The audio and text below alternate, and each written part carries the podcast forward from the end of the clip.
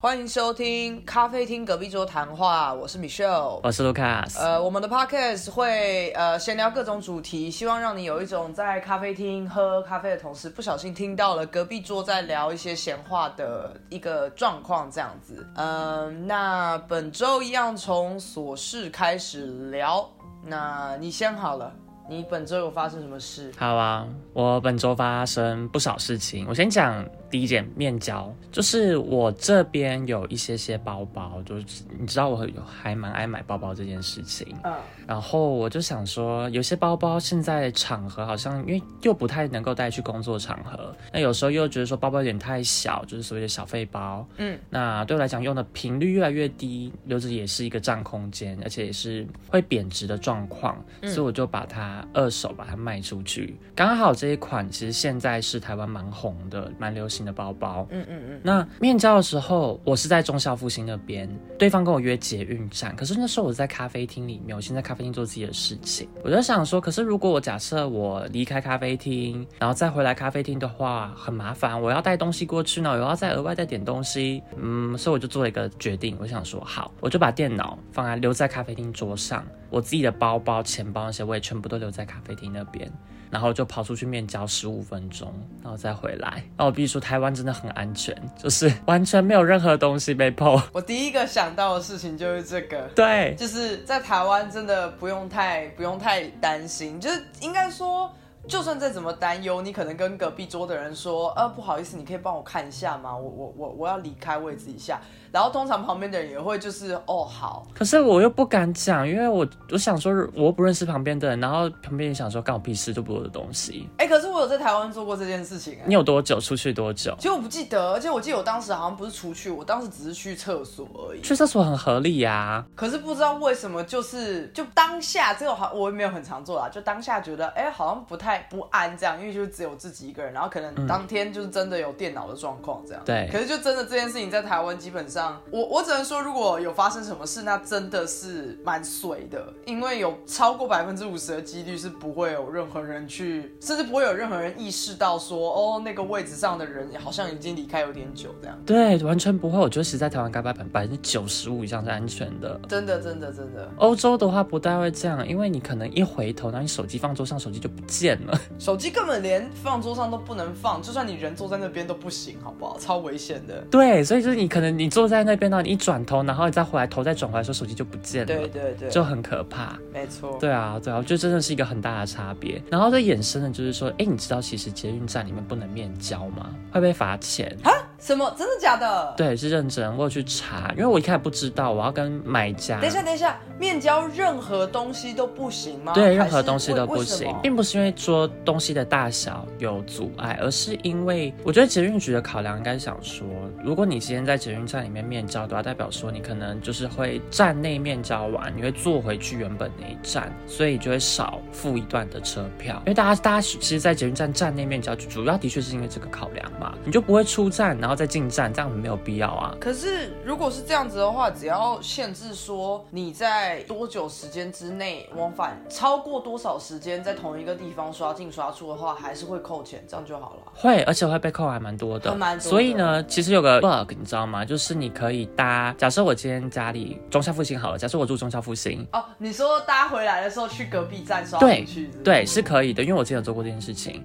我就可能到中校东化去下车，然后再走回到中校复兴。这种走到我家附近，这情况下是 OK 的。嗯嗯嗯嗯。可是其实说实话，这些都是机器啦，我也可以理解，就是应该说大家都想得到，但这就是在一个灰色地带跟比较讨讨挑战，就是道德标准这些，每个人的想法不一样。对。可是就是真的，因为因为连欧洲这边都有啊，我我不久前我才我才被罚过一次吧，也不算被罚啦，就是我也是去别的站跟人家面交，然后我以为我的时间有控控制的很好，结果我回来以后发现，哇，我还是超过那个时间。然后他扣的那个钱，就是远比我去的那一站刷出再刷进回来还要多好多。哦。然后我当下就会有一种我不应该投机取巧的那种心，那种那种心情在。对，没错。可是你知道吗？就是我觉得刚刚又想到是说，那假设站内面交是不行的话，事实上你也可以车厢里面面交，因为车厢里面抓不到啊。不是，等一下我问一下他。他如果看到你在那边面面交，他也不可能有一个捷运的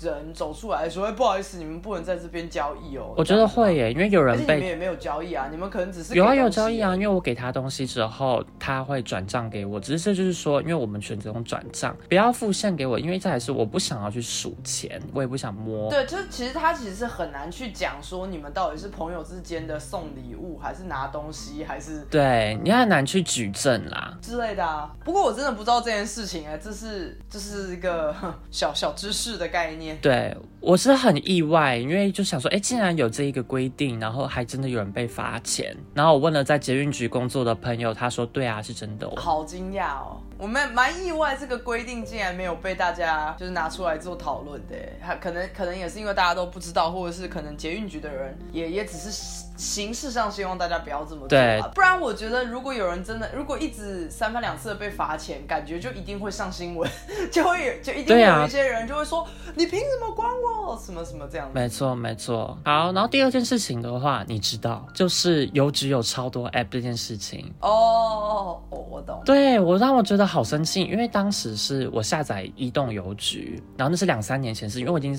大概三年至少两三年没有去刷我的存折，我也没有开这个 app，。因为里面就没有钱呐，然后我最近我的新转是邮局这个账户，最近公司，然后我点开这个移动邮局的时候，他跟我讲说要去去用邮保镖去做认证。啊，的确我当时我也有下载过邮邮保镖，我也知道怎么运作的，只是呢，我带到邮保镖之后，他又跟我讲说又有新的 app 要载，有另外那忘了那叫什么 app，反正我去载了那个 app，然后我登进去之后，他又跟我讲说我还没有完成绑定，所以似乎看起来我又要再跑一趟邮局去。完成注册或申请就很麻烦，很烦啊。对，但我有个朋友跟我讲说，有一个方法就是可以去下载台湾 Pay，然后把钱转出来。我还没有试，他说他说跟我说可以这样做啦。嗯，因为而且其实这也不是只有邮局一家，因为我我另外一间。就我自己的某一个银行的那个 app，它也是几乎是一样的状况，就是它原本它自己有它自己的 app，然后它还有一个像是保镖什么随行保镖之类的 app，嗯，然后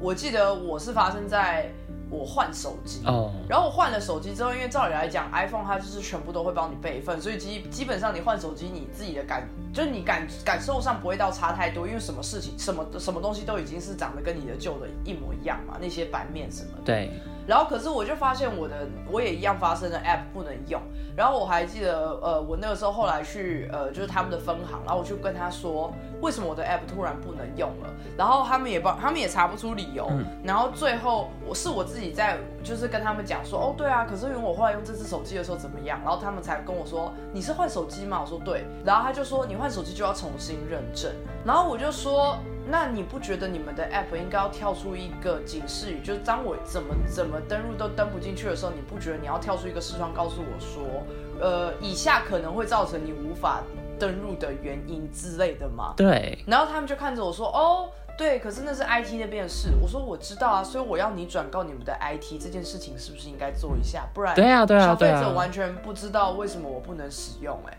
然后，可是我就觉得我有点对牛弹琴，因为我在讲这些的时候，我觉得那个那个人一脸茫然，就是一副呃，这关我什么事？对对 对对对，他就只是跟你想说，这不是我们部门的事情，就是 IT 的事情。他就只会跟我，他那个时候就一直跟我说，没事没事，我现在可以帮你处理好，来，你现在就重新做什么样的认证怎么样？然后我只觉得就是没有，你这是治标不治。对，问题还是要把它解决掉啊，最初的问题就是你可能会造成。每天来呃邮局或是去银行，可能十个人里面他全部都是这个问题。对，那你不觉得你要你要从根本去解决，就是你要让这些人有办法在。其他地方获得这些资讯，然后自主解决，这样你们的业务量也会变少。对啊，对啊，更轻松。就我当下我的想法也是这样。嗯嗯。对，可是可是就是你跟他们讲也没有用，然后我就觉得算了，但真的很烦。你那个是哪个银行的 app？我那个是华南银行。哦，好像比较小间，所以就是比较。就他是他是，据我妈的说法，就我妈那一辈的说法，他们就会说，哦，就是以前什么。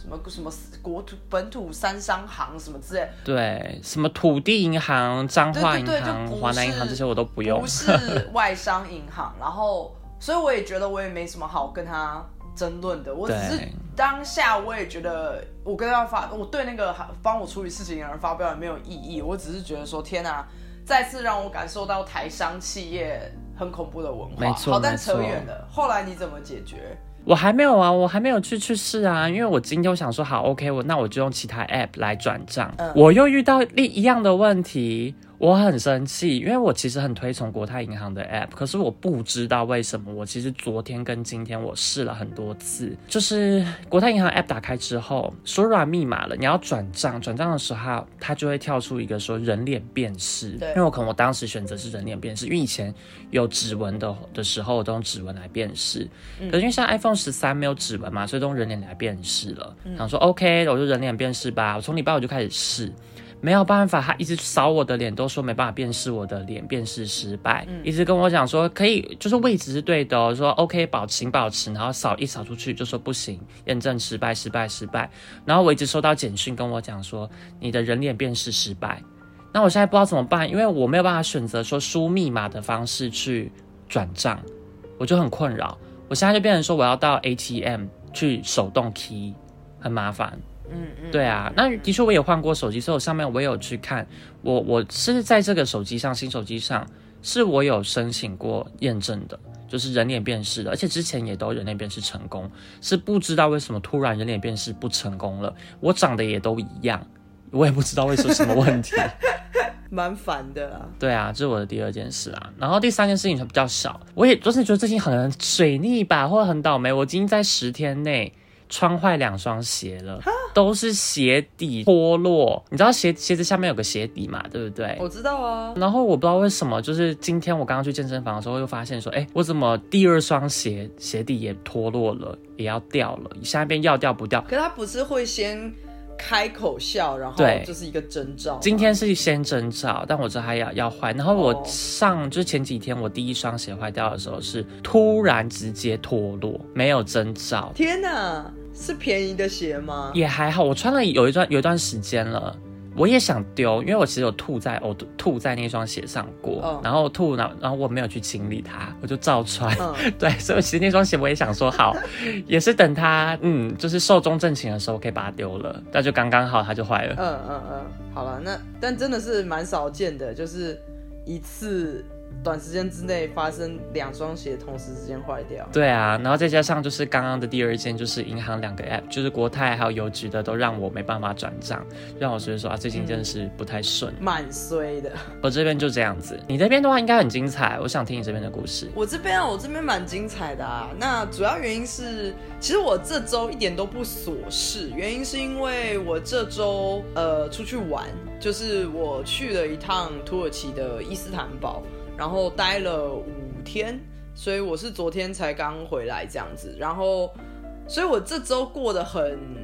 就是旅游嘛，我们之前也聊过很多旅游主题，包括其实我们今天的主题也是旅游。那我我就想小小小讲一下吧，因为我觉得我觉得要讲真的要好好聊这一趟旅程的话，是可以聊非常非常久的。只是就是我想说，那我就大概讲几件我去之前跟我去之后。呃，我的想法上面的改变好了，就是呃，其实我对土耳其这个地方的了解真的很少，就只知道说，好，我历史很烂，但是我相信大家一定都还记得，不管你历史多烂，你一定会记得土耳其这个国家曾经是曾经的，就是的盛世，它是什么？国鄂图曼，对不对？二土曼土耳其帝国跟早期一点的塞尔柱土耳其帝国，然后一定会背过说它是呃也是横跨欧亚非三大洲的一个超级大帝国的存在。对那我在去之前呢，其实基本上我就是只仅有这些呃印象，然后。对我来说，我有兴趣的当然就只是你到达就是叫什么伊斯坦堡，就是如果你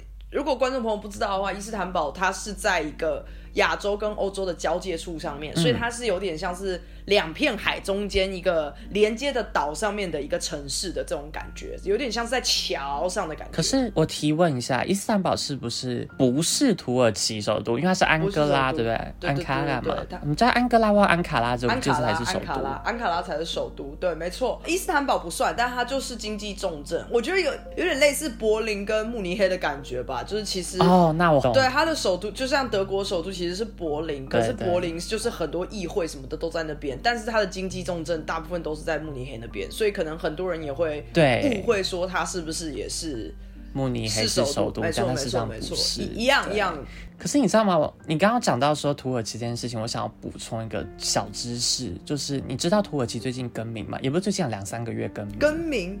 哦哦，他们的官方名称有有更动这件事情。我知道你是说从 Turkey 变 Turkey 啊吗？对它从 Turkey 变 Turkey 耶、对，就是对，就是变 J A 或是对，就是 Tur Turkey 对啊。，可是你知道为什么它更名吗？我好像没有，我好像有看到这新闻，但我忘记理由了。可是我觉得你已经很厉害了，就是你知道它有更名，然后它还知道是要更了怎样的名称。它更名的理由是因为 Turkey 这个字在字典中是形容出这个人很很大只、很迟钝的人，就是一个负面贬义的字。哦，所以土耳其这个国家就觉得说，好，那我们要要求更名。嗯嗯嗯，我知道他，我为什么会知道他叫 Turkey 啊，也是因为跟土耳其同事他们都其实都是用这样子去称，然后我以为是他们可能土耳其语原本就是这样子去称作他们自己的国家的。嗯嗯嗯嗯，然后直到我看到那个新闻，才发现，哎，不知道是不是就是因为是最近的事情，所以大家也就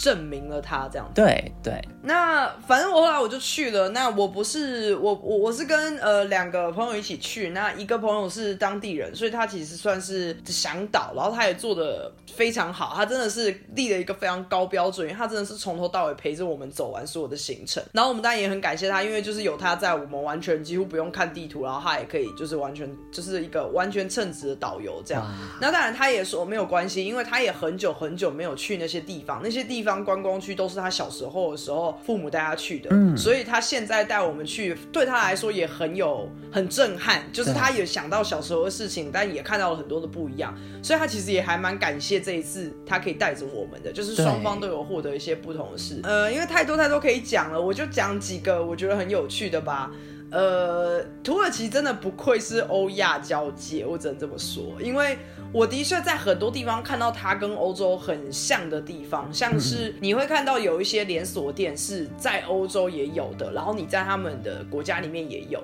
然后我就不惊，我其实蛮惊讶的，因为我一直都不知道他们到底是偏欧洲多一点还是偏亚洲多一点。对，对，所以就是看到很多连锁店在土耳其当地是完全有的时候，我就觉得说啊，难怪我有这么多就是认识的土耳其人，他们搬到欧洲之后，他们都不会，他们适应的都很快，因为我就觉得说对那很合理了，因为有太多东西是一样的。但是同时之间有趣的点就在这，我也看到亚洲的影子，我在土耳其看到屈臣氏。然后我很惊讶，因为看到什么？屈臣氏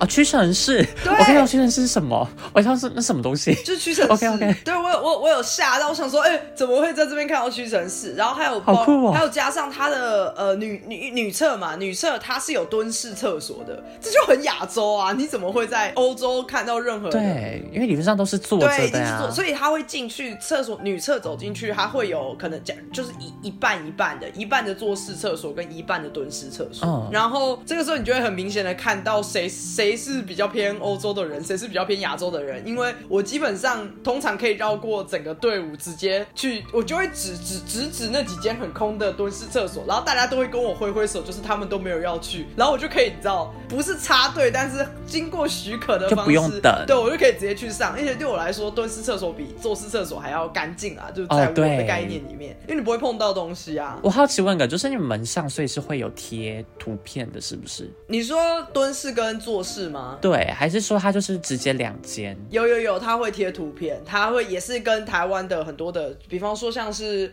呃交流道上面的那种呃不高速公路的那种休息站，对它也会贴这是蹲式或者坐式，就是差不多的概念。哦，那很方便，就不用一直把门都推开这样。对对对对对对对对，所以就是我觉得它真的是一个很有趣的一个国家，或是伊斯坦堡这个城市吧，因为你真的可以看到各一半的东西。那有非常多的事情还可以聊啦。如果之后我们再聊到旅游的话，就是可能可以细聊一下，因为有非常多人文方面啊，或是文化方面，或是我看到那边的很多很大的反差。哦，还有一个点我一定要讲，这个点超好笑，他们的捷运长得跟板南线一模一样，哎，我走进去我吓到，我我吓到哎、感觉说回到台湾了这样。对你知道，而且连座椅的，就是他们每一节车厢座椅的颜色不一样，但有一节也是板蓝线的那个蓝色，然后我我看到我直接吓疯，我走进去，而且他们地板也算也是干净的，然后灯也是亮的，然后座椅的配置也是那种一排这边一排对面一排的那一种，对，然后然后连就是那叫什么抓的杆子啊，还有门啊，都长得几乎一模一样，八十趴像，然后我吓疯，我直接跟我的土耳其朋友说，我说哎。你这个跟台湾长一模一样哎，然后他，然后他就他本来还很客套的笑笑笑说，哦，真的吗？那可能我们用的是一样的系统。对啊。然后我就我就去 Google 板南线车厢，然后我给他看，然后他瞬间吓到，他说哇，一模一样。然后我就说，对，我刚刚就跟你说了啊，就是一模一样啊，没有在客套的，没有在骗你。对，这这一点我觉得很有趣啊，就是就是为什么我就觉得我在那边会为什么会一一瞬间看到欧洲，又一瞬间看到亚洲，就是那个震撼感。真的是蛮大的，这真的很酷哎，对对，超酷。可是就就不细聊了，因为有要聊的话，真的可以聊好多好多好多。就是如果听众朋友有兴趣的话，可能可以让我们知道说你想听。你如果很想要了解土耳其，我可能可以开一集来聊，不然的话可能就不会聊。那我就问一个土耳其的问题就好。来，你问，你在伊斯坦堡的时候是可以付欧元的吗？呃，不行，他们有自己的货币，就是里拉。嗯那里拉对台币是一里拉对一点六七吧，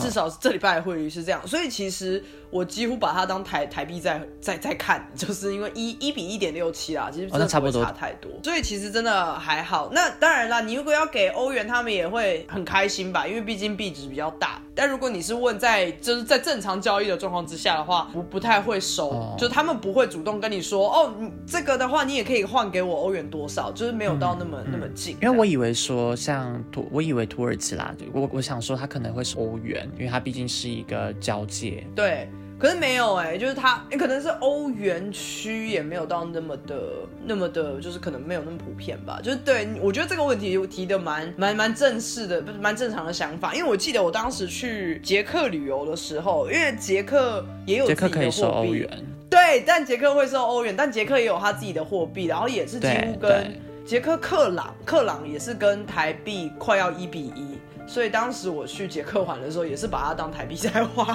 哦好像是哎，对对对，因为我那时候觉得说好像是也是一比三五，就是如果今天是欧元对克朗的话，对，所以一样啊，就差不多对台币的概念。对对对。可是他们，我记得捷克如果是付欧元的话，会比较亏。对啊，因为他们就会，他们也不会真的算的那么精准啊，他们就会用他们的公定价去跟你讲。那那我觉得是比较高一点，因为通常你会使用欧元的人一定不是当地人，那他想要。多跟你多收一点钱也是很正常啊。对啊，对啊。我们就先进入，直接进入今这周主题吧，因为其实也跟呃这件事情跟旅游也非常有关。我们今天其实要专门要聊的是一个人的旅游，就是我们把主题锁在一一个人，就只有在一个人出去旅游的状况之下这样子。那一样开始做一个问题，你喜欢一个人旅游吗？我蛮爱一个人旅游的。其实真的蛮爱的，当然就是说，如果有朋友志同道合的朋友，是出门不会吵架的话，我也很爱。但一个人的旅游的话，因为这个我们在第一集中有有提到，就是可以掌握自己的进度、旅游的步调。对。然后你看你想要几点起床都可以，不会就是觉得说啊，你朋友好像睡到十二点才起床，或者说啊，为什么这一整天只看到两个景点很可惜？嗯嗯。或是吃什么东西的预算也都可能价值观会不太一样。对，那我我个人觉得说，一个人旅游就是很轻松，就蛮爱的。我个人我是觉得各有利弊，哎，可是真的是要看去哪里旅游，然后会增会会那个比重会有一点，就是喜欢的比重会有一点变。因为我自己个人旅游的，因为我我有在，我就直接讲吧，我有在呃日本个人旅游过，也有在欧洲个人旅游过。那我觉得在日本，因为整体政治环境什么的文化也比较相近的状况之下，我会觉得一个人旅游很轻松，而且也会就像你刚刚讲的那些，全部都会符合。对，然后也会觉得很很开心，可以很享受。可是相较之下，我因为我是先去日本，然后才去欧洲。然后我在欧洲个人旅游的时候，我就觉得没有办法像在日本的时候那么那么享受了，因为因为就是各方面的状况可能都比较不熟悉，所以我就觉得哇，自己其实蛮累的，也要做非常多的功课。对，所以我觉得就是如果我可以选的话，就是可能要看我去的那个点是不，我会觉得我要我我要不要带一个人去，我自己可以分担一下我自己的一些压力，这样。嗯，所以如果要问我喜不喜欢吗？我我只能说，因为毕竟我去旅游，根据我的经验，我算是喜欢的，但是也没有到我每一次旅游都会想要一个人去的程度。懂懂你意思。可是我刚刚发现有一个很有趣的点，就是你在日本你是一个人旅游是很 OK 的，然后你你有提到说在欧洲的话，你反而觉得比较困扰。对，我跟你是完全相反。啊，真的假的？对我当时有去过日本，虽然说我有跟朋友一起，可是我觉得说，假设如果我是一个人旅游的话，那会更惨，因为我没办法跟那边的人沟通。哦，对，这是一个。然后我觉得说很对我来讲，反而觉得说有点意外，因为我在欧洲我去了也不少地方，那就算我不会当当地的语言，我还是可以跟那边的人就处得很好，那我也可以找到我想要去的景点。哎，我觉得你提出了一个非常非常关键的一个点，就是语言问题。哎，因为我觉得如果语言，就是我觉得这可能在我这边会列为第一个条件。就比方说，假设我们今天要去的地方是英文可以绝对通的，就是可能是呃，比方说加拿大、美国、英国的话，你可能一个人旅游完全不会出任何问题，啊因为你只要确认那边的人是愿意帮助你的，你走到哪边你就问一个人说，哎，那那条路在哪啊？那家餐厅在哪？可是如果语言只要一不通，你又一个人就变超级无助。可是其实欧洲人很帮助哎，因为我去了真的这么多国家，我去了应该十几个国家，嗯当地人我都直接跟他们讲说，我就指指给他说我想要去哪边，然后就是在手机上显示给他看，他就会跟我讲说要怎什么什么方向，用手手势这样子比是 OK 的，也很客气。对可是可能我我去日本的时候真的运气不是很好，然后当地的人就直接对我翻白眼。哦，因为正好这这要我要讲一下为什么我们的会差这么多，就是你提到的第一个点，因为原因是因为我会讲日文啦，对所以我就虽然日文也没有到很好，但是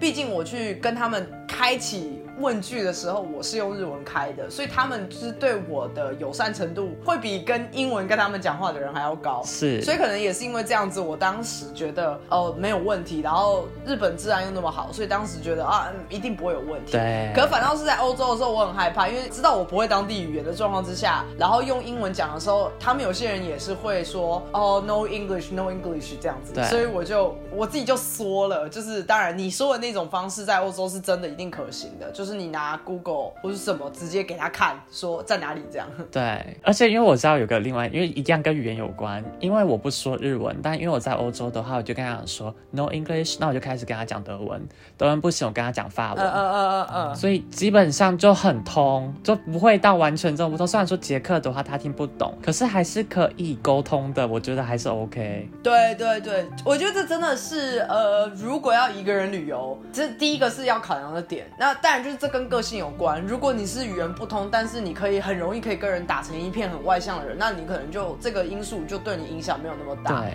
可是如果你是一个比较容易害羞，没有办法跟人家搭话，或是有点害怕自己搭话以后会鸡同鸭讲的话，就要考虑一下你要一个人旅游去的地点会不会真的因为语言不通而而直直接打消了你的所有的旅游的兴致，这样。没错，这兴致真的完全全毁。所以你去过哪些地方啊？一个人旅游的时候？我其实我把它切成北欧、东欧跟南欧。我本来想要去西欧的，去英国，可是我最后没有去。嗯，觉得那时候已经觉得旅游很累了，因为我连续的跑对，就是去完瑞典，然后马上就是回来回来德国，然后又又要飞意大利罗马，然后又再飞回来，然后又再飞其他地方，飞布布拉格之类，我忘记了。但那时候连连续排一个月的旅行。那后来我觉得说不行，英国这样真的太累了，所以我就直接机票我也是想说好吧，十五欧元左右机票也很便宜，我就送给他，就不去。嗯嗯嗯，对，那以北欧来讲的话，一个人当时是先去瑞典。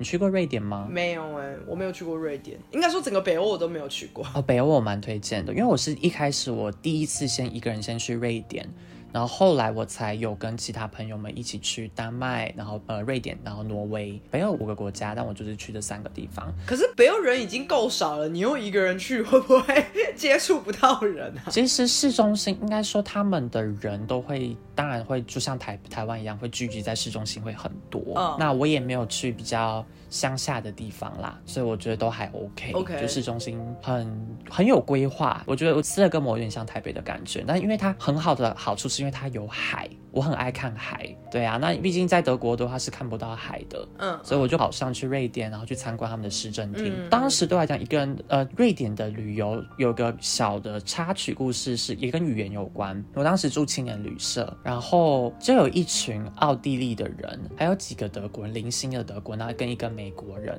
那我们大家就在那边聊天。可是因为美国人真的就就是有点可怜，因为他只会讲英文而已。然后我们在青年旅社聊天的时候，一开始本来都用英文聊，后来就全部都切德文，然后他就被一个人就被冷漠了，他就回去睡觉了。我觉得他有点可怜，这是一个蛮有趣的故事啦。我还蛮爱瑞典的，我甚至就是有买了一些瑞典的瑞典文的书籍，然后想说就是可以把瑞典文学好，然后到瑞典去生活。当时啦，我当时是这样想。好。所以你后来你说你还有你还是有去了东欧跟南欧嘛？那你你你觉得一个人旅游的话，你会比较推哪些地方？我真的觉得每次就不管是说一个人旅游还是跟跟朋友一起去旅游啊，大家都常问我这个问题，说推哪些地方？我真的觉得说是看你想看什么东西。哦，所以跟一不一个人没有关系。哦，对，我觉得其实无关。就像假设如如果说你想要看一些自然风景的话，我很推东欧，很推克罗埃西亚 Dubrovnik，就是《权力游戏》场景拍摄的地方。嗯嗯嗯嗯对，因为那边就是沙滩，然后你可以看到很清澈的海水，里面是鱼，你都完全可以看得到，非常非常清澈，夸张的清澈，就很放松的行程。对啊，就像你说的，这就是看你想去旅游、想喜欢看的东西是什么嘛。有些人是博物馆，有些人是自然景观，，对有些人可能是教堂什么的。对啊、那跟就是那那那就跟呃比较会牵扯到你要不要跟旅伴一起去，如果你们有相同的兴趣的话，所以一个就算没有旅伴，一个人去也 OK 这样。对对对，没有错。我觉得就是不不限于说是一个人还是跟旅伴，而就是说单纯你想看什么东西。那哦，克罗埃西亚对我来讲印象深刻的是，因为我就是去那边度假，他那边也没有什么景点，就是应该说他那边没有什么博物馆、艺术馆、美术馆这种东西。嗯，那每天早上起来就就是躺在沙滩上，然后喝酒。哦，我觉得这真的是一个很放松的行程。对，对然后因为克罗埃西亚这个 Dubrovnik，它有我很幸运的是，我参加了它的岛的 tour，就是它附近它就是一堆岛屿。那我去它的，我就报名，可以去它附近的三个小岛，你就可以乘船，然后在就到处这样走。呃，因为你知道德国人很爱旅游，所以我在船上我也遇到一堆德国人。跟你你这样不会觉得你没有出国玩的感觉吗？我觉得不会，因为其实看的东西完全不同，但是你会觉得说奇怪，为什么就是又看到他们了？对对对，大家就 又会很小小的尴尬，因为毕竟大家都大家都想说哦去差不多的地方。嗯嗯嗯，但因为克罗埃西亚这个地方，就是它是个国家啊，Dubrovnik 对我来讲很酷，是因为它的建筑物，就是它的整个地板啊、城墙都有点像是我们我没有去过万里长城，但我觉得照片看起来就是很像那种感觉，就是它不像你平常欧洲你会感觉的城市的地方。哦，嗯嗯嗯，然后因为附近有一个另外一个国家叫做 Montenegro，蒙特内哥罗，啊，想要叫大家会叫它黑山。然后我也一直很想要去这个地方，可是因为台湾人如果要去的话是要办签证的，我那时候啦，我记得那时候是要办签证，那我又没有去办签证，所以我我就用那个德国的 ID card，、哦然后就直接 pass 过去，就很幸运。你你个人去过东欧吗？东欧的话，我只去过呃捷克的布拉格跟呃嗯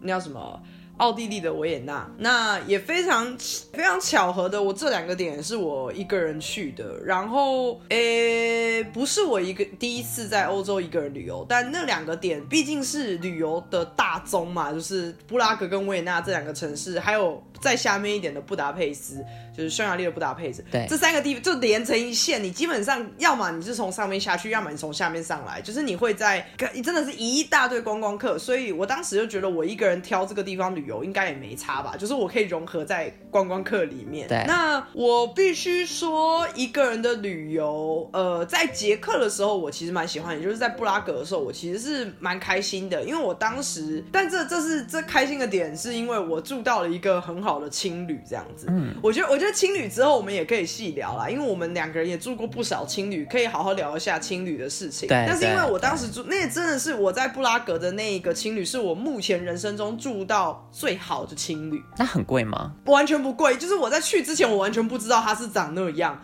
我是 check in 之后，我才吓到，想说。哎，怎么这么怎怎么怎么这么豪华？就是它不是只是一间青旅吗？这样，因为它的物价其实也不高，捷克的物价也不高，然后呃又是青旅，所以我那时候去的时候，我真的是去了以后我才知道说，哎，那间青旅很很很很厉害。这样，那我觉得一个人旅游。很有趣的地方，因为包括像是我当时在布拉格，因为真的太多观光客了，所以我们那一间青年旅社，就我那一间房是五个五人房，然后呃女生房，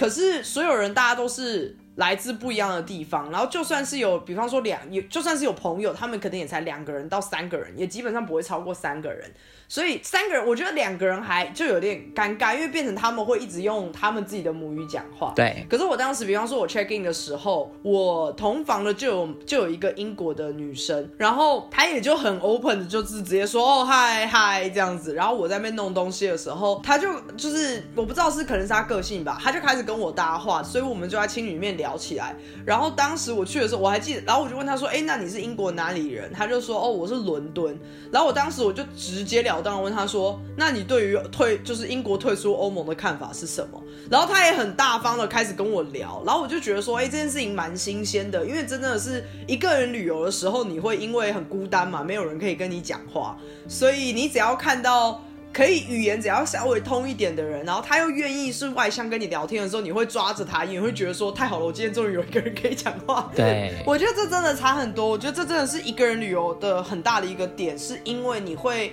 花很多的时间在探索其他事情上面，就是小小的一件事情都会被你记住。对对，因为你你没有别的地东西可以分散你的注意力。然后如果有选择在欧洲的话，你又不可能一直拿手机出来，就是多少会有点安全方面的考量，你会害怕。或是你也怕没电，或是网络问题，你就会只在找路的时候用手机，其他时候你都是真的是很专心的在看你眼前的一切，包括人什么的。所以我觉得这是我当时在布拉格碰到那个女生，然后再加上呃，当时后来晚上我就想说啊，不行，我一定要去一个酒吧，就算只有我一个人，但是就是只要自己小心一点嘛，又不是要去就是夜店，所以我去酒吧。然后可是我走进那个酒吧的时候也很有趣，是全场只有我一个是东方脸孔，就东亚脸孔。嗯，然后我我就点了一杯啤酒，结果我一坐下来，马上就有三个男生过来跟我聊天。可是他们不是搭讪，他们就只是很新奇的觉得说，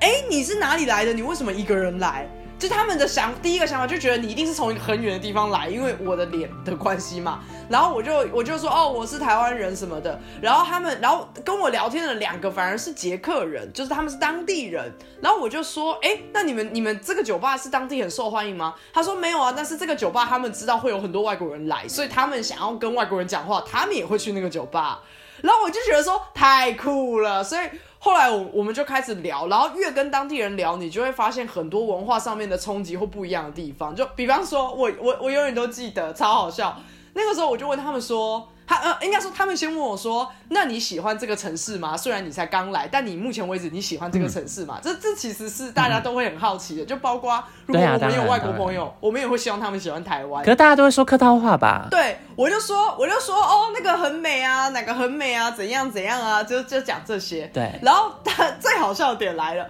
对方跟我说。对，我觉得这是世界上最棒的城市。我想说，OK，你很骄傲，我觉得这很合理。然后他，然后他开始跟我说，我知道很多人为人诟病的，就是我们这边小偷很多，我们扒手很多。哦，是。然后我就我就笑而不语，因为真的，大家如果去布拉格旅游要小心，因为扒手真的很多。但是也不仅限于布拉格啦，只要是大城市观光客多的地方，一定是这样。对。然后可是那个人他就有点你知道自爆，就说我跟你讲，很多人都说我们这边扒手很多，但我觉得大家这真的很不公平，因为扒手就是哪里。都有啊，大家东西都会被偷啊，在你的国家一定也是这样啊。然后我当下我就觉得说，你前面都讲的对，直到最后一句话，台湾真的没有那么多扒手，是没有，但到处都有啦，只是比例的问题而已。对对，可是他想要寻求那个认同，大家都想说，我当下我就笑出来，我想说，你为什么要拖我下水？他就说，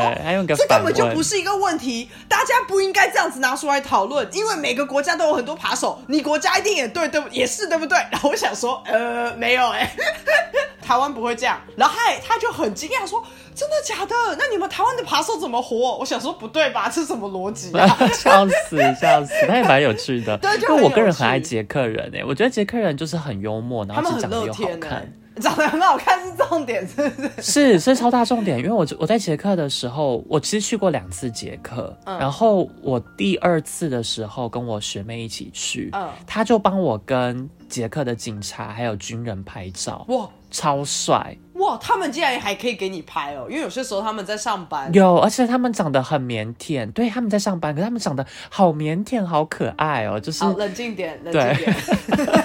对。可是因为你知道吗？因为我刚刚其实讲到说，我去捷克两次，嗯我第一次去布拉格的时候，我是逃着我连夜逃回去德国、哎。怎么了？我不知道，只有当下就觉得说，可能嗯待个两天，已经把布拉格都看完，因为布拉格很小，嗯，很很你就是我住的地方，跟你应该也同一区。走下来之后，大概走二三十分钟，走到查理士桥，对。然后就走完过了一个桥之后，可以看到天文钟，他们市政厅也在那边，然后一些商店，对，然后再往更往前走到，顶多到城堡区堡。可以看到一些呃坟墓的部分，就是古人的墓。就差不多了，所以我两三天我就看完这个城市。那加上，因为我我个人觉得说布拉格太商业化，嗯它就是走没有几步，它就是一个 souvenir shop 或是一个换钱换汇率的地方。嗯嗯，那让我觉得说，它并不是一个这么当地人的感觉。对。其实应该要这样讲，我自己旅游的时候，我会觉得以欧洲来讲，如果要去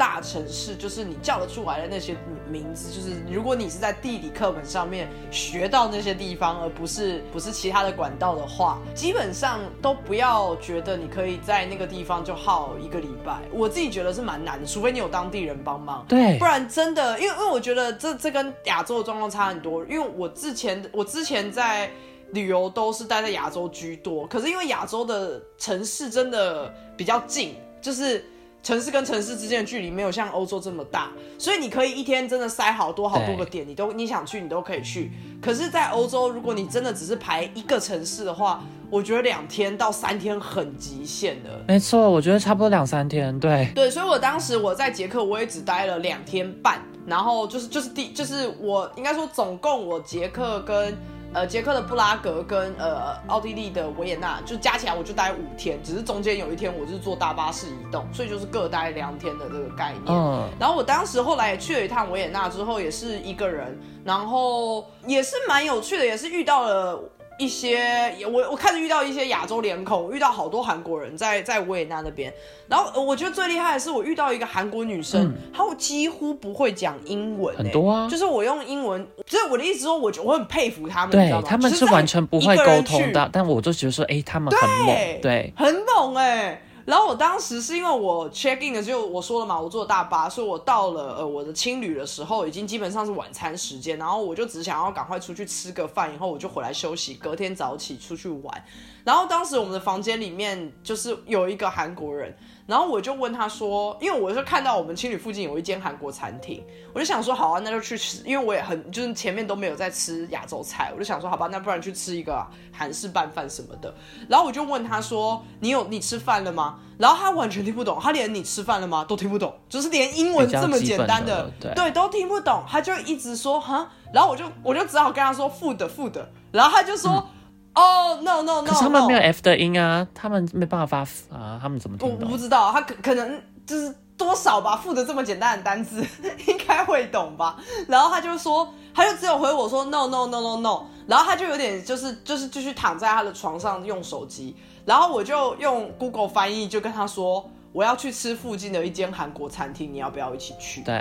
然后他就有兴趣了。因为韩国餐厅，对对对，然后他就说好，然后后来我们就一起去吃了那一间，然后回来，然后可是因为沿路上我因为在韩国餐厅，他可以用韩语沟通嘛，对，然后可是后来，可是沿途的沟通都很，就是很很鸡同鸭很有，趣啦，鸡同鸭讲居多。可是后来我们回来以后，他就跟我说，他突然跟我说，很谢谢我邀请他，就也是用 Google 在跟我讲，嗯很谢谢我邀请他一起吃饭。然后他就突然说，他突然有一种很强烈的感觉，就是他回韩国，他想要好好学英文。对，因为其实真的是国际化的语言嘛，而且你如果真的都出来玩，住了青年旅社，代表说你会遇到各式各样国来自不同国家的人。那我觉得说住青青年旅社或是一趟旅游最精彩的部分就是跟人互动了。对，其实我我这边有讲了，我这边有大略列了几个优缺点，然后我觉得第一个很吸引我的优点就是遇到陌生人，你可以听到很多不一样的事情以外，其实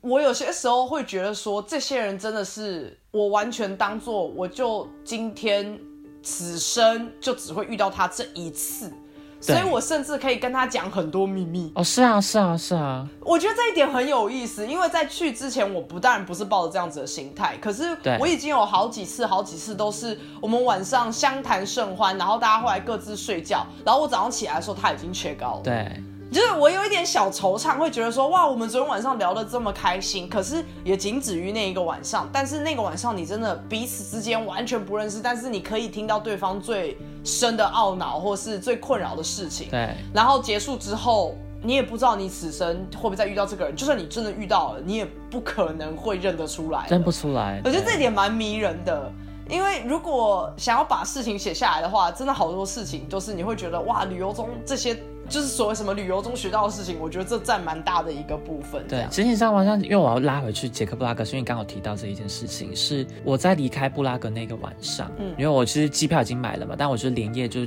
提早我就买了火车票赶回去德国。我在他的青年旅社有有遇到当时坐在柜台的守门的守门的一个男生，他是读。医学系的学生，我印象很深刻。对，我们就聊天，我就跟他讲说，我我就是像你刚刚讲到，我们有聊聊了各自的问题、烦恼，嗯，还有现况这样。他就跟我讲说，生活就是这样啊，我们还是要过下去。嗯，对我就觉得说啊，真的是很有感，所以到到我现在，我都还会记得这种。旅游上有遇到的人，对，有交谈过，有分享。我也是，因为我当时在布拉格那边，也是在酒吧里面，后来遇到了一个美国人，然后但是他也是当就在当地工作的美国人，嗯，然后我就跟他，我就跟他讲说，哇，我觉得我。就是我当时的一些，也是一些烦恼上面，就是好像好像有点没有，有点没有办法融入一个新环境。然后我当时就跟他说，哇，我其实很困扰，可能也跟酒精有关啦，因为我们都喝了酒。我就说，哇，我觉得好困扰哦，我好难融入一个新环境。我明明已经很努力了。对。然后那个美国人就默默说，其实。其实到哪都一样，因为他已经在当地旅，就是工作了两三年了。但是他现在玩在一起的所有的朋友全部都是外国人。他说，就算他很努力的想要跟当地人打好关系，可是终究他们还是有自己的家人朋友在这边。对啊，对啊。就是我们开始聊这些很很深的东西，就是。我可能连呃我的同学有一些大学同学，我们可能根本不会碰这个话题，因为我们就不熟。但是你相较之下，我跟这个人根本才见面十分钟，哎，结果我们开始聊这种很深层的东西，但是就是双方的体悟是很一致的时候，你会有一种哎，其实对，就像你说的，生活还是要过啊，大家但你不孤单啊这类的，其实。是给蛮多力量的，我自己也是觉得蛮开心。我也还记得那个那个脸有点模糊，但是我也记得这个人，就是我在那边遇到他的这个这样子的状况。还有一个人也我让我觉得蛮有趣，在瑞典认识的。那时候我就一个人旅游，就一群奥地利人嘛，还有叫几个德国人嘛，还有那唯一不是一个一个美国人吗？对不对？嗯。有一个女生，她有后来哦，她有写明信片给我，她就去苏格兰玩。然后他还有写明信片给我，跟我讲说我现在在哪边这样。哦，对，就是不是只有北欧旅游这一趟，就瑞典旅游就就结束了，就是还是还有后续的小小互动。嗯嗯嗯嗯嗯，对啊，我我是觉得这是一个人旅游是比较会发发生的状况，而且是非常有趣，跟就是真的是会给生活中带来蛮多冲击跟一些新想法的。因为你如果是跟其他人出去。嗯，一定是跟自己的朋友混在一起，这这这也没有错。可是就是会变成你一定会错失掉这个机会嘛？对对，因为你一定会跟朋友就是，哎，那我们晚上一起去酒吧玩，然后你一定是开始跟朋友大聊说，哎，今天白天那个人怎么样，那个景色怎么样？所以就是状况真的很不同。我觉得这是一个人旅游里面最最迷人的地方。对，我觉得最理想的状况是说。如果要去旅游，实现一个人旅游，你今天去稍微摸了一下，你知道当地人怎么样了，然后后来再去跟朋友去同样的地方，我觉得其实这是一个不错的一个哦，就是可是那就要去两次啊，对吧？对对对，就要去两次，对啊，就如果你真的很爱这地方的话，你才愿意去。就像因为我本来第一次布拉格我没有很爱，可是后来第二次我跟我学妹去，我就说哦，布拉格其实也没有那么想象中那么不好哦。我懂你意思，就因为没有，我觉得这可能也牵扯到期待感吧，因为大家一开始都会讲布拉格多棒多棒，这这其实也是为什么我当时觉得。我要我要去去看，就是也算是在我的许愿表上面蛮上面，就是要旅游的地方。然后去了以后，就是好像还好，就他，但是他不是我没有，因为因为我第一次一个人旅游的欧洲的国家，就是也是让我大失所望，就是比利时的布鲁塞尔，哦，很失望啊。小到一个惊奇耶，就是他他连那个那个小童都很小哎，小到而且他的小童是那种，就是观众朋友，如果你去过的，你一定认同我们；你如果没去过，我先警告，隔着很远。我跟你讲，他隔超远，而且他是在一个一个就是一个路口，一个巷某巷子里面的一个巷口，所以你真的会走路经过，直接忽略他的那种程度，就是哇哦，这是一个景点哦。没错，你是看到因为有人聚集在那边，然后还有旁边有在卖那个松饼，松饼上放冰淇淋的。你才会知道说哦，原来这边有个那叫小童，要不然你根本不会注意到，甚至我不知道为什么这可以变景点呢？就这样哎，就这样没了。对，就这跟什么蒙娜丽莎微笑完全是另外一个等级。没有，我就是一样。可是可是不一样，不不一样的点是，那个人是至少在一个博物馆里面，你还需要买票准备好，然后进去。可是那帮小童真的是那种，你走一走。哎哎哎，你在这哦！对，可是因为你刚刚讲到小童的时候，其实我马上就想到蒙娜丽莎，因为我我在罗浮宫看蒙娜丽莎，我是一样的感觉，就是说为什么这么的远，然后还隔着前面一堆一堆的人，所以我其实花蒙娜丽莎，我花不到一一分钟时间在看，我我是直接看它正对面有一幅很大的画，我觉得那幅画很惊人，在讲战争哦。对，反正我要讲的是，我当时一个人的时候，就是就是先在比利时那边吃了一个超大的，呃，不算亏啦，就是我自己的期待感太高了。对，而且你最主要是因为你当时比利时的时候还有一堆 security，对吧？对，比利时也是让我吓到，他也是我第一次看到，就是哪里都看到好多军人，然后都配长枪，然后在路上走的那一种。对啊，这才是失望最最最让你觉得说没办法好好放松，就心揪在那边的点啊。对，然后还有啊，其实还有当时也是因为我第一次去，然后我还有一些手忙脚乱，比方说网络什么的那些部分，所以其实有点心力交瘁，然后又加上会有一种哈就这样就没了，就是呃就是对对那边的印象就是最差，然后后来。所以后来我去布拉格或是去呃什么维也纳的时候，我就已经有心理准备，所以我才只排两天，所以就是是刚刚刚好这样，还好没有还还没对这个地方感到失望或还感到很腻的时候，我就要离开了。对，你上不？其实你刚刚讲波塞，我突突然浮现一个人呢，也是在旅游上遇到的。你没有讲波塞，我完全不会想到的是说，我当时跟我朋友一起去，可是晚上的时候我就滑教软体，然后就有人在跟我讲说要不要见面，他说可以带我去参观一下布鲁塞尔，我就真的上。上了他的车，我觉得也是多亏他，让我听惊到说，原来布鲁塞尔的地下是那么的特别，是很多隧道的哦。然后呢，他有带我去晚上看那个我我一直想要看的那个球，你有去吗？我我不确定，有一堆像是物理的一一一堆球，不知道那什么东西，反正原子模拟原子吧，反正就一个很大一颗。哦，我知道，我知道，我知道，我没有去，但我有看到那个照片，我我没有去。因为他他有点远，对。对，所以他带我去了那个景点，然后后来又载我回饭店，然后因为他其实本来在车上他想跟我有点互动，然后我也我也知道他想要跟我互动，我但我但也不笨，所以我就跟他讲说，哦，其实我呢，哎，我很喜欢一个人呐，然后就开始就讲说，哦，前任怎样怎样之类的，让他打消 对我的念头，然后他最后就只好送我回饭店，蛮有趣的一个人。哦，小故事小故事，那我觉得我们聊到现在，我我我有几点缺点，我必须要讲。啦，因为也不是说缺点，就是一个人的时候，你要可能要事先考虑到，就是当你要做出一个人旅游这个决定，如果你是第一次的话，因为我我我其实一开始不觉得这件事情有什么，就直到我发现我一个人去旅游完之后，我身边反而有好多的朋友同学突然都冲出来跟我说，哎，他们也很向往一个人旅游，然后开始问我一些经验啊，或或是问我说，你觉得我一个人可以去哪里哪里？我才我才惊觉说。呃，好像有某一个阶段，很多这类型的文章跑出来说啊，其实你一个人旅游的时候可以探索自己啊，或者是很多人会建议什么刚失恋的人就直接买机票一个人去旅游什么的。嗯，我我也有看过这类型，所以可能某些人对于一个人旅游这件事情会觉得是一种很独立的表现啊，或是一种我做得到哦，你可以吗的那种，不知道不知道哪来的优越感啊，我不懂。但我要先打帮这些人打一个预防针，就是如果你是没有做过这件事，我先我先告诉你一个人旅游会发生什么。我觉得不太好的事情，也不是不太好，就是缺点啊，缺点。我觉得第一个点就是会很无聊，我是指白天，就是当你在移动之中交通工具的时候，因为你真的没有人可以讲话，然后就像我说的，你也不会想要一直拿出你的手机，因为你都来旅游了，对所以你会很无聊，你会一直会放空啊，或者是一直就是交通的时间会让你觉得格外的久，因为没有地方杀时间。这有个解决办法，我补个解决办法，就是你用走路的，因为我其实如果到一个地方去旅游的话，我很少坐地铁或公车，我都用走的。嗯嗯嗯，就是这可能可以，但你可能也要走个三四十分钟。那如果你是觉得景色都一样，或是怎么样的人，反正就是没有人跟你讲话啦，就是总归一句叫做没有人跟你讲话，因为就是只有你一个人，然后你要你可以好好的去运用这些时间。可是相对来讲，就是你会觉得，哎，怎么时间过得好像比我想象中的慢，或是。该快的时候不快，就是比方说你在等排队啊、买东西、买票什么的，所以这是第一个。嗯然后第二个点，我觉得可能是我自己吧，我会有一点没有办法完全的放松休息，因为我会一直觉得我要很担心我身边的状况，还有我要掌握现在到底几点，我人在哪里，我下一个下一步我想干嘛，所以会。相对来讲，因为没有任何人可以依靠，或是没有人可以给你真的是你很放心的，可以比方说哦睡一下之类的，就是。嗯我我我不是又又来了，我不是在开黄腔，我是说，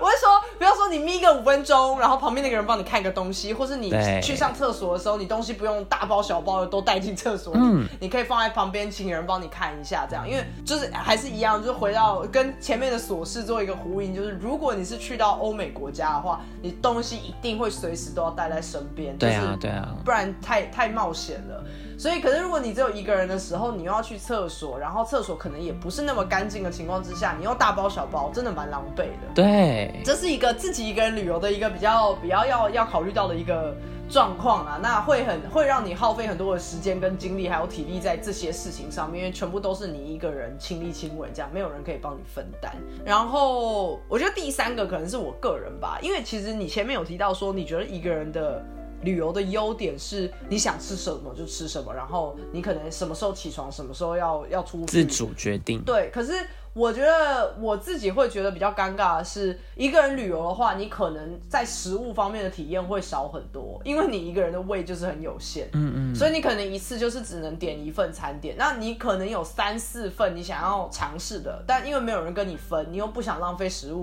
或是不想要花那么多钱的状况之下，你可能最终还是只能选择一样来吃。嗯，那这是我觉得。多人旅游最爽的一个点，就跟你出去的时候有分母一样的概念。是是你可以一次吃四五道不同的菜，然后或是大家换着吃什么的，最后除下来其实也没多少钱。对啊那一个人旅游的时候，你的你在吃方面的体验就会很有限，然后你自己也会，就是我个人啦，我会有一种，比方说我吃了好几天的异国菜，我会有点想念亚洲味，可是你又有一个声音告诉自己说，天哪，你都在这个地方了，你还要吃亚洲的菜，所以你会很挣扎，你会觉得说，天哪，我好像又要省着我的钱用，然后省着我的胃，让他去吃体验没有没有体验过的事情，或是当地一些比较特别的东西，但同时之间你又会觉得说，哦。如果如果我可以每样东西都只吃一点点，那我全部都想都可以吃到，包括我想要吃自己比较怀念的东西的时候，会有多好。所以我觉得在吃这方面是这个点比较比较麻烦啊，因为你只有一个人，就除非你是大胃王，那就那你就没有这个考量。对对对，或是除非没有很在意吃的话，就比较还好。对，如果你不在意吃，你觉得你觉得你只要该体验的有体验到，你可能随便买个三明治，或者是你自己煮，都你都觉得没差，那这一点可能就没关系。对，其实每一个阶段在乎的点会不一样。像我一开始去旅游的时候，觉得说吃没有很重要，我那时候为了就是省钱，嗯所以我都吃麦当劳。哦，但我现在的话，就会觉得说，哈，我都出国了，你要我去吃麦当劳，别想。，对，就是我当然去吃当地的餐厅。一定要吃当地餐厅啊。但其实也有可能是我对我来讲出国没有那么的困难，我就只是搭个搭个车，搭个火车或是飞机或是公车、客运，我就可以出国了。我就想说，OK 啊，反正我很容易可以回再回到这个地方。嗯嗯嗯嗯嗯，对啊，所以就是我觉得看每个人吧，看你喜欢的旅游形式是什么。对那一定会，我我觉得如果你没有体验过一个人旅游的人，绝对你可以体验看看，但是可能一开始的难度不要那么高吼，就是不要觉得说我看大家好像一个人去欧美，然后你在自己都没有去过的状况之下，或是语言不通，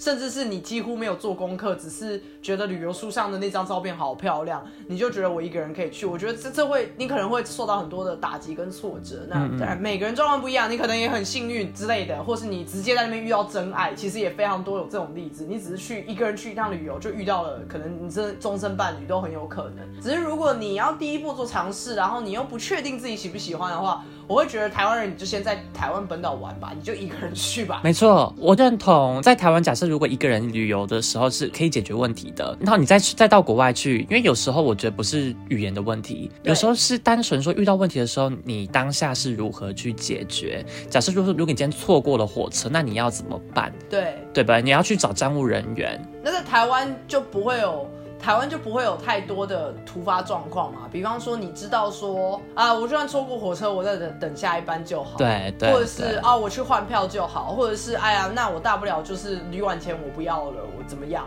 就是你你的心态会很快的很豁达，但这些事情就是因为你了解了。当地你你知道台湾会长怎样吗？嗯嗯嗯。所以如果想要试试看的，不妨先从台湾一个人旅游试试看。但一样，我们没有要夜配哪个城市，也没有要任何的旅行社。这个时候好适合插入一个夜配，就是说。但我们没有夜配，我跟你说，我们的听众太少了，没有夜配了。我也我知道，我讲爽嘛，话送哎啦，就是这个时候突然说，所以呢，可以使用我们的折扣码，你要笑死。对，可以使用什么平台之类的。对对对对对，我们跟什么旅行社合作？好了，那今天就聊到这边。其实本来以为这主题没有太多的故事可以分享哦，希望这一集还算好听啦。就是也谢谢听到这边，因为也这一集没有太多的好笑或是荒谬的事情分享，然后纯分享经验，就对比较平淡一点，然后比较讲我们以前遇到的事情这样。所以就希望每个人旅游的时候都一切平安顺利，好不好？因为台湾也快开放了，日本也快开放了，我相信有很多人都想要冲出去，就旅游还是小心注意安全，尤其是一个人旅游的状况，那就我们下期见喽，拜拜，拜拜，拜拜。